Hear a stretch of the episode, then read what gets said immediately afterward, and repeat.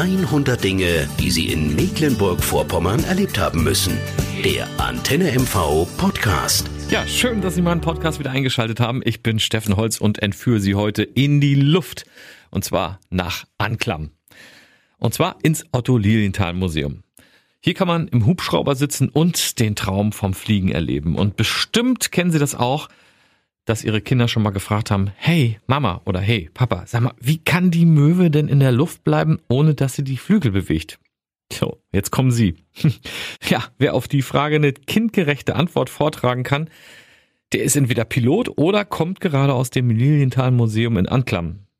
Hier wird nämlich anschaulich und teilweise auch spielerisch erklärt, wie es sein kann, dass ein Fluggerät, das schwerer als Luft ist, trotzdem in der Luft bleibt.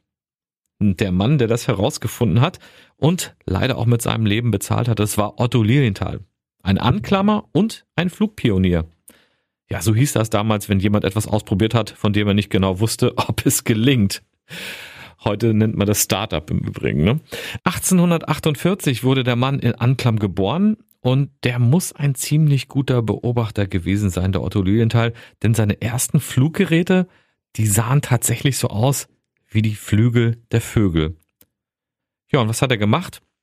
Er hat experimentiert. Er ist mit seinen riesigen Flügeln, die er sich gebaut hat, von Hügeln gesprungen und hat sich so 250 Meter in der Luft gehalten.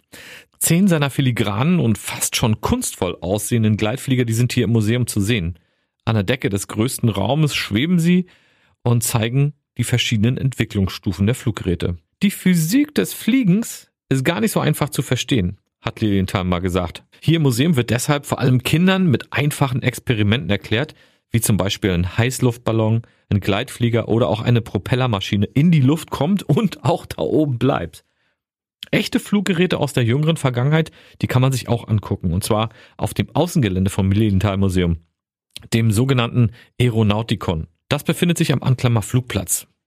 Und hier kann man sich ganz aus der Nähe einen alten DDR-Hubschrauber KA-26, ein Agrarflugzeug, den sogenannten Mistbomber und äh, den legendären Doppeldecker AN-2 ansehen, der heute ja auch immer noch zum Beispiel von den Fallschirmspringern in Neustadt-Lewe genutzt wird.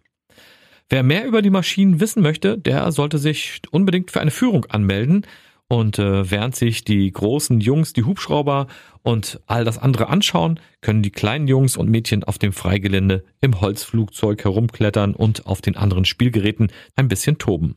Und noch mehr über die Fliegerei erfahren Sie demnächst in der Nikolaikirche der Lilienthalstadt Anklam. Hier soll in den nächsten Jahren das Ikareum, eine Erweiterung des Lilienthal Museums, entstehen.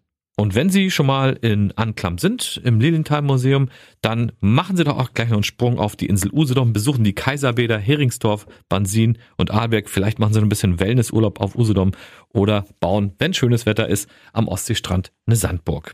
Alle Infos zum Lilienthal Museum gibt es auf www.lilienthal-museum.de. Ich wünsche Ihnen dabei ganz viel Spaß beim Entdecken und freue mich, wenn Sie beim nächsten Podcast auch wieder mit dabei sind. Neugierig auf Mecklenburg-Vorpommern geworden? Noch mehr Geschichten über die schönsten Dinge bei uns im Land hören Sie in der nächsten Folge der Antenne MV Podcast.